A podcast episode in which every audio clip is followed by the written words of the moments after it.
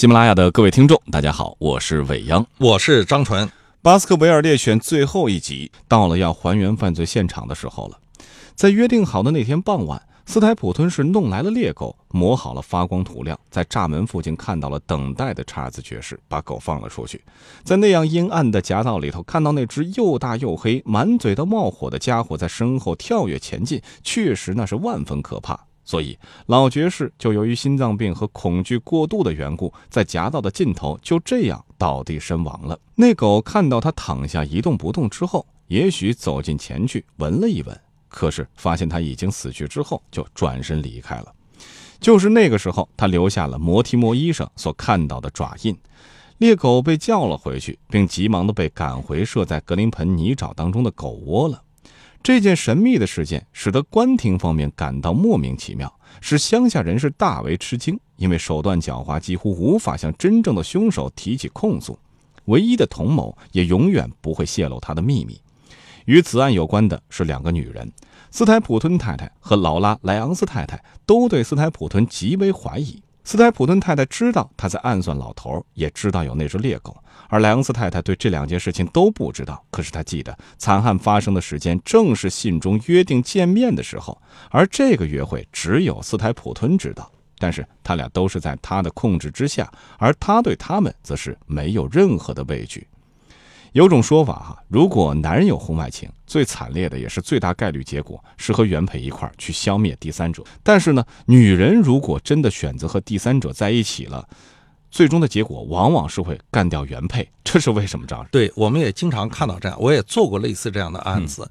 一个女孩从十八岁开始就跟。我们南京的一个小伙子在一起十几年的时间，嗯。啊，现在呢，眼睁睁的自己也大了，原来的承诺，原来的感情就越来越淡了，嗯，呃，所以这个女孩呢，就勇敢的走进了这个男孩的家，嗯，啊，面对他的太太去质疑这件事情，他太太说，我们长期以来一直都是非常和谐、非常恩爱的，嗯，从来没有闹过矛盾。这个女孩就知道，哦，原来她的所谓的爱人。这个已婚人士其实一直都在骗他，嗯，于是呢，他就开始和他进行撕扯，嗯，我们接触这个案子的时候，那个女孩是要自杀的，跑到那个男孩那栋楼下，楼下就是一个农业银行，嗯，我们包括来了六个公安，根本就拦不住。看到公安来了以后的话，那个男孩老不来，他就一头往那个水就是柱子上撞，柱子上撞，一共撞了五次。第一次撞上去的时候，我们能看到他抽搐啊，抽搐啊。就那种感觉一下，心我心跳坏了，坏了，坏了，咣当一声。接下来醒了以后，接下来再撞，一共撞了五六次，就到这个地步。所以，老天爷要想让一个人死啊，很容易；先让他疯，要想不让他死，也说老实话，也也很容易。那个女孩撞了五六次，居然还就没死。嗯，所以那个男孩后来出现了，出现了以后，带着他的太太在派出所义正辞严的说：“你是小三儿，你是第三者，你是个无耻的人，等等，你是勾引了我。”哎呀，我当时的话，心里面就突然之间非常无莫名其妙的同情。那个女孩在十八岁的跟了你，这十几年呢，就是养只狗，还不至于带着自己的老婆去羞辱他。是，而且他的老婆走上前去刷那个女孩嘴巴子，扯那个女孩的头发。嗯，所以很多类似这样的案子，我们能够。看到很多男孩如果有外遇以后，往往会带着老婆去灭小三儿，嗯，是，而老婆会带着这个第三者来灭原配，这说明什么呢？男人是理性的，他在整个的价值判断的最终的结果是什么呢？我不能离开这个家，嗯，为什么呢？因为这个家。是利益共同体，也是一个感情合作社。嗯，我在外外遇，只是想偶尔在宾馆饭撒个欢而已，撒个欢而已。嗯，他实际上他的志向还不在你身上，而是在自己的家庭。他能够在你跟前能够极尽宠爱之能事。那回到家里面以后，还能面对自己的老婆。男人是理性的，嗯，所以这种理性对于小三儿来讲的话，是年轻的女孩来讲是非常可怕的。是，所以那女孩是感性的，嗯，她要么不接受。她一旦是在婚内的女人接受了另外一个男人的时候，她有道德冲突，她接下来会和那个人一起来灭自己的什么呢？灭自己的老公。嗯，因为她感性，她为了爱，她可以飞蛾扑火，嗯，她可以奋不顾身，她觉得自己是爱了，这是真爱，那是假爱，是你抑制了我。去追寻真爱的真爱的这样一个道路，所以我必须扫清你的绊脚石。嗯，所以一个外遇的女人是可怕的，嗯，一个外遇的男人也是可怕的。对，所以其实也是在这儿提醒各位哈，对，呃，确实有数据也显示这一点，就是在外遇或者说婚外情这件事情上面啊，嗯男人回归家庭的基数更大一些。如果是女性出现了这样的问题的时候，最理想的状态就是赶紧选择离婚啊，啊，对，各自放过。我。这个地方说一句啊啊，男人更多的是婚外性，嗯女人更多的是婚外情。嗯那男人的婚外性行为，一旦是结束以后，他接下来回归自己的家庭；而女人的婚外的恋情，他会摧毁整个的家庭。嗯，是啊，张老师这个总结的非常好哈，所以也是希望大家生活当中不会遇到类似这样的情况，但是遇到之后啊，假设真的碰到了的话，要知道自己应该怎么来处理。好啊，我们还是接着往下说。很显然，到这个时候呢，斯泰普顿已经干掉了排在第一位的目标，也就是查尔斯。接下来就是对付亨利了。他从摩提莫医生口中得知了继任者亨利·巴斯克维尔就要到的消息。他的第一个念头就是，也许根本就不用等这个来自加拿大的陌生青年到德文郡，在伦敦就可以把他弄死。因为缺乏对妻子的信任，他选择带着妻子一起前往伦敦，把太太关在旅店房间里面。他自己则装上了假胡子，跟踪摩提莫医生，先到贝克街，再后去车站，还到过诺桑伯兰旅馆。他太太对他的阴谋计划多少知道一些，可是她对曾对自己施暴的丈夫怕得厉害，因此她用从报纸上剪下来的字儿凑成了那封信，用伪装的笔记在信封上写了收信人的地址。那封信到了准男爵的手里，对他发出了第一次危险警告。到这儿，我们知道了，其实那封信啊是斯泰普顿太太寄出来的。啊，为了能有让狗闻味追踪的东西，斯台普吞是需要弄一件亨利爵士衣物的。他贿赂了旅馆的仆人，可是碰巧第一只弄来的皮鞋竟然是新买的，对他没有任何用处。后来就把他送回来了，并且又窃取了另外一只。这件事儿也让福尔摩斯肯定地证实了对手确实有一只真正的猎狗，因为没有别的假设能够解释为什么要急于弄到一只旧鞋，而对新鞋不感兴趣。福尔摩斯觉得，越是稀奇古怪的事情，就越值得仔细的加以检查。那看来似乎会是全案复杂化的一点。如果给予一个适当的考虑，并且加上科学的处理，往往是最能解决问题的。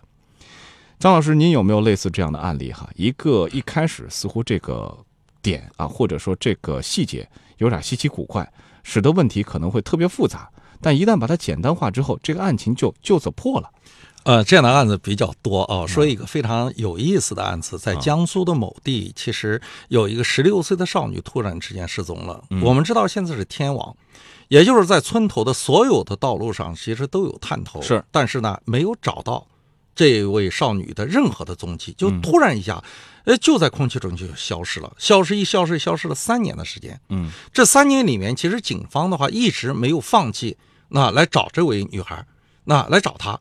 那因为它不是一个简单的失踪案，比如外地打工啊等等都不是。嗯啊，呃，那接下来这个案子到底怎么破呢？家人也比较急。那么正好呢，他们村子里面有一个老太太，那会什么呢？就是会算。他们呢，就是没事儿的时候，无意中说起这个事儿，就跟老太太说：“你不是会算吗？嗯，那你看看他到底在哪里，在哪里？”然后大家一起哄。老太太呢，后来就说出了这个案子的关键的一点。这个案子，也就是说，警方没有办法，村人没有办法，家人找遍了所有该找的地方都找不到。这个老太太会算命，说是、老太太就说了，说你看看哦，说这个小孩叫王莹，嗯，对吧？王是三横一竖王，莹呢是草字头加一个宝盖，下面加一个王，嗯捧着一个玉，对吧？嗯嗯就玉叫王莹。他说呢，说王在哪里？王在家中，宝盖头吗？嗯家在哪里？家在草下，草字头下面吧。说这个女孩在哪里啊？说我昨天做了个梦，说就在村东头的那个草垛底下。这一说不得了，家人到那无意中一翻，果不其然，发现了这个女孩的遗骸。那公安接下来就开始抓人了。那就是首先第一个怀疑对象就是你。对，你怎么知道在村东头的这个草垛的底下呢？嗯对不对？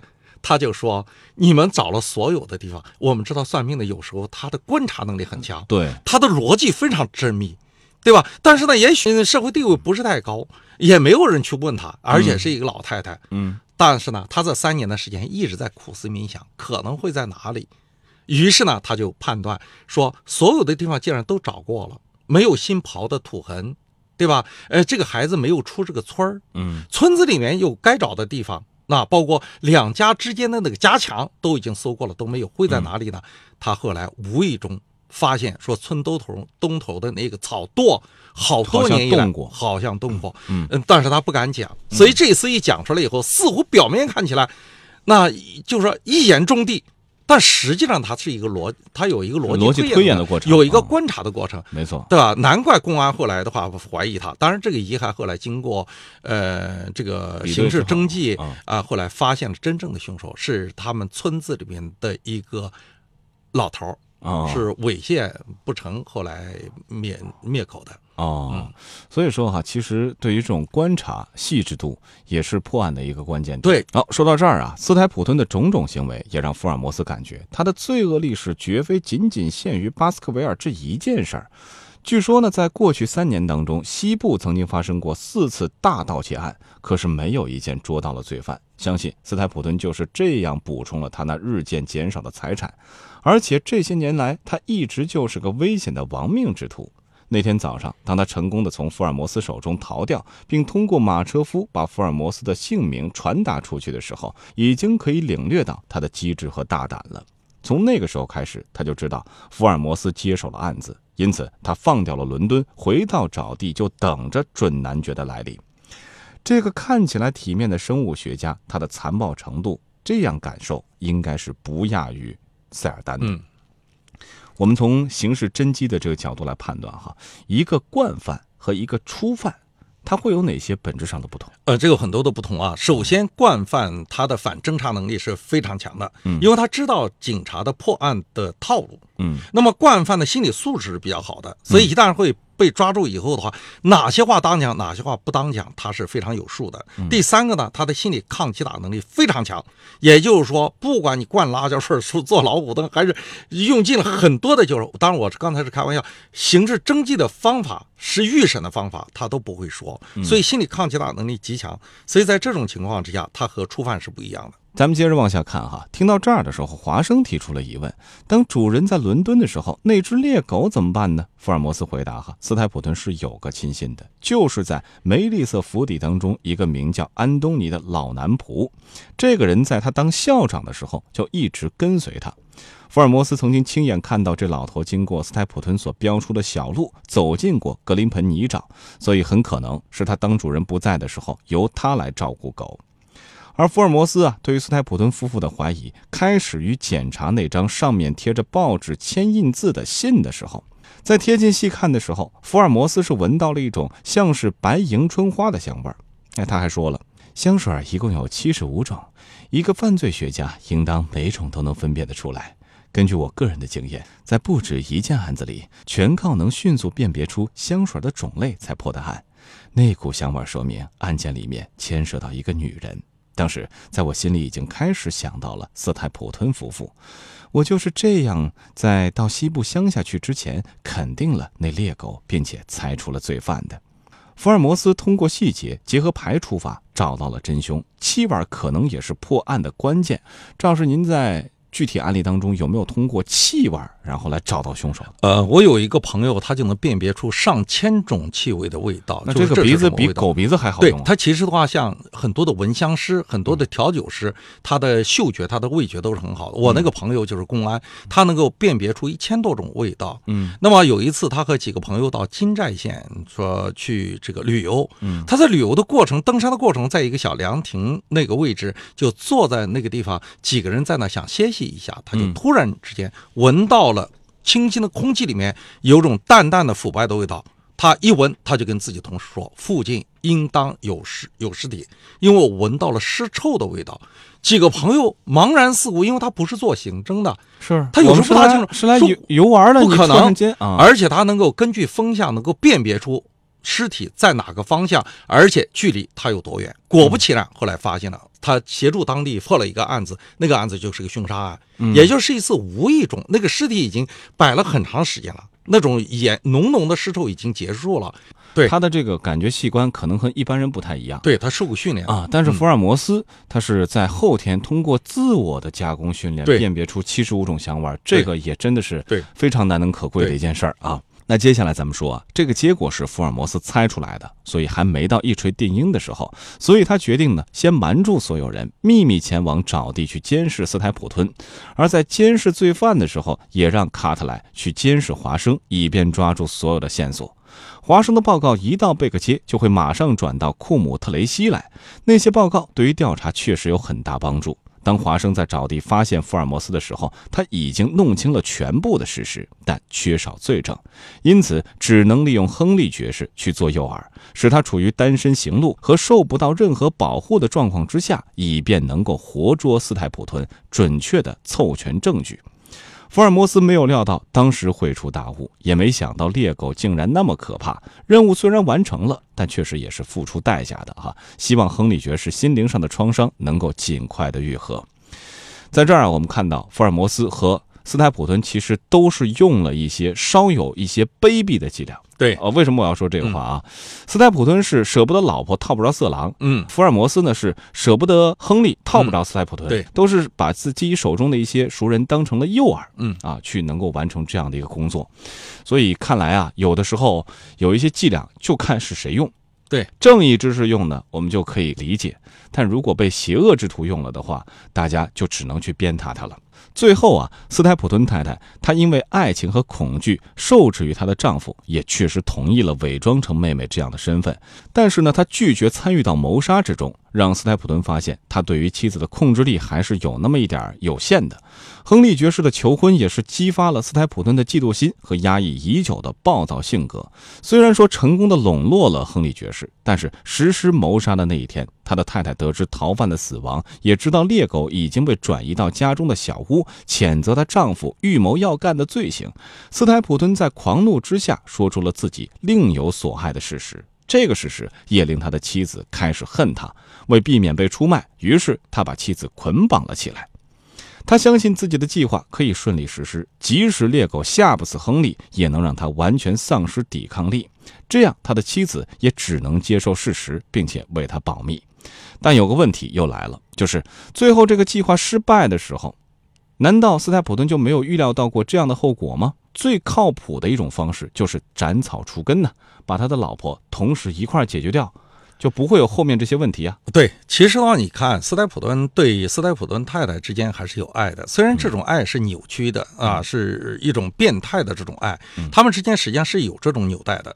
斯泰普顿太太在什么时候才开始觉悟了呢？如果这个描述是正确的话，是在斯泰普顿另有所爱的那一瞬间，说出了莱昂斯太太跟他有私情的时候，对，是他才开始。因为女人如果爱爱的很炙热，越炙热的话，她恨的力度就越大。嗯，所以如果就是说斯泰普顿对他的这种爱是一种扭曲的、变态的、施虐的方式去表达的话，他还能够理解，能够解析成说这是爱我，于是他才这样对待我。他没用这种方法对待别人，他一旦是觉得老公有外遇了，女人就疯了。嗯，所以呢，他才会什么呢？他才会在关键的时候背叛自己的老公。嗯，所以其实斯泰普顿到最后，对于他的这个妻子一直以来隐忍他的这些行为的这个妻子，还是有一定的念想的。对，我觉得是，否则的话他就会斩草除根了嘛。是啊，呃，还剩下最后一个问题。嗯，最后华生也问了，那如果说斯泰普顿得手的话，他能够怎么去转移这个财产呢？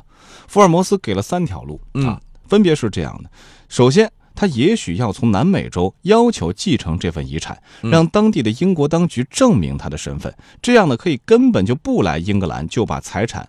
给弄到手了，或者住在伦敦的短时间之内采取隐蔽身份的方法，或者呢再去找一个同谋，带着证明文件的证物，证明他的继承人的身份，可是对他收入的一部保留所有权。啊，说到这儿，其实整个巴斯克维尔猎犬案件就算是收尾了。我个人感觉哈是有这么三点：老爵士挺可怜的啊，他的死呢跟自己好色、善良，甚至是敬畏传说是有关系的。第二呢，斯坦普顿其实自己也挺可怜的，因为他的聪明头脑没有用到对的地方，或者说在一开始他想成就自己一番功名的时候没有得到机会，于是就直接转向了事业的另外一头，罪恶的那一头。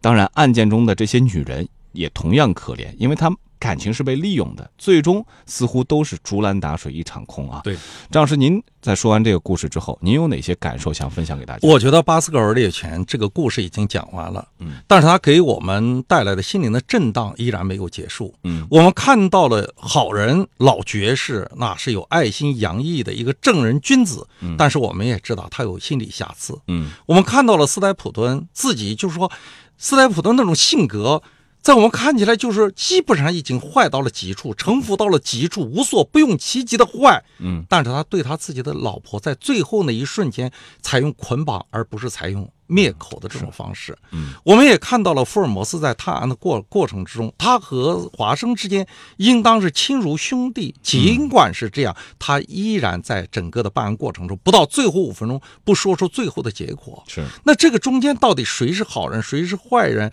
谁应当是我们崇拜的人，谁应该是我们厌恶的对象呢？所以这个就很难说得清楚。没错，这个世界并不是非黑即白的。，对，一个好的作品恰恰能够暴露他人性的瑕疵，嗯一个好的作品能够在最坏的人身上能够看到他善良的光芒。嗯我们通过这个也能够想到我们周围，嗯我们周围假如有这样的像斯莱普顿一样的人，我们应该怎么做呢？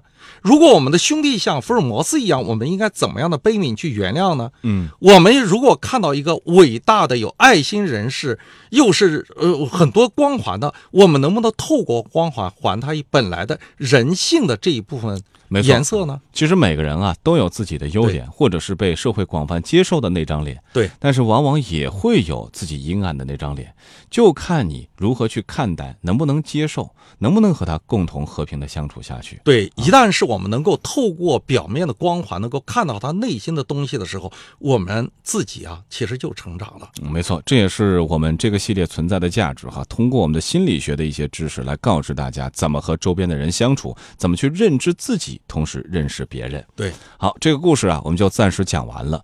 如果各位在听完之后啊，也有自己的感受，欢迎大家在栏目的下方来发表一些留言，和我还有张老师进行交流。如果喜欢我们的讲述方式呢，一定要记得订阅《福尔摩斯探案全集：凝视生命的黑箱》。下一集我们将会进入到新的故事当中，咱们下集再会。